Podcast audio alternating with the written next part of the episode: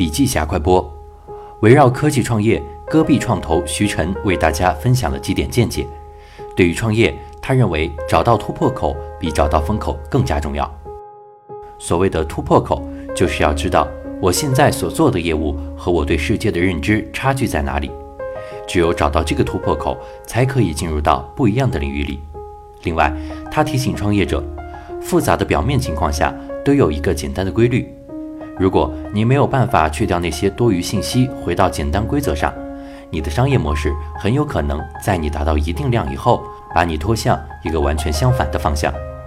最后，他指出，创业千万不要成为一个行业中间的，或者稳定占有一定市场份额的。